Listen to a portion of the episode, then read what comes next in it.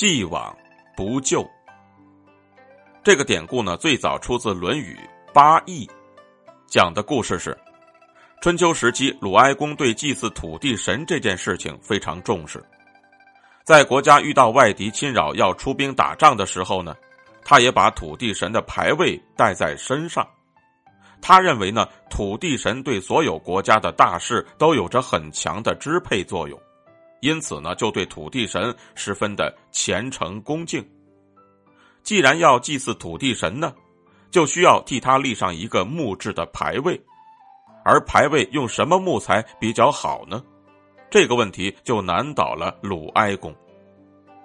有一天呢，鲁哀公就派人把孔子的学生宰我找来，就问他说：“做土地神神主的牌位用什么木材最好呢？”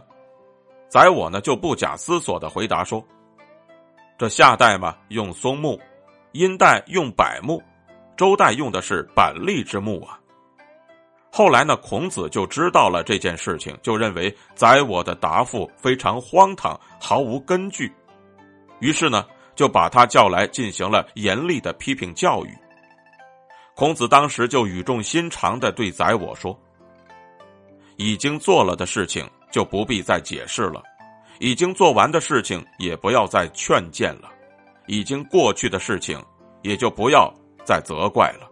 今后你说话一定要小心谨慎，尤其是在国君面前，绝对不能够不懂装懂啊。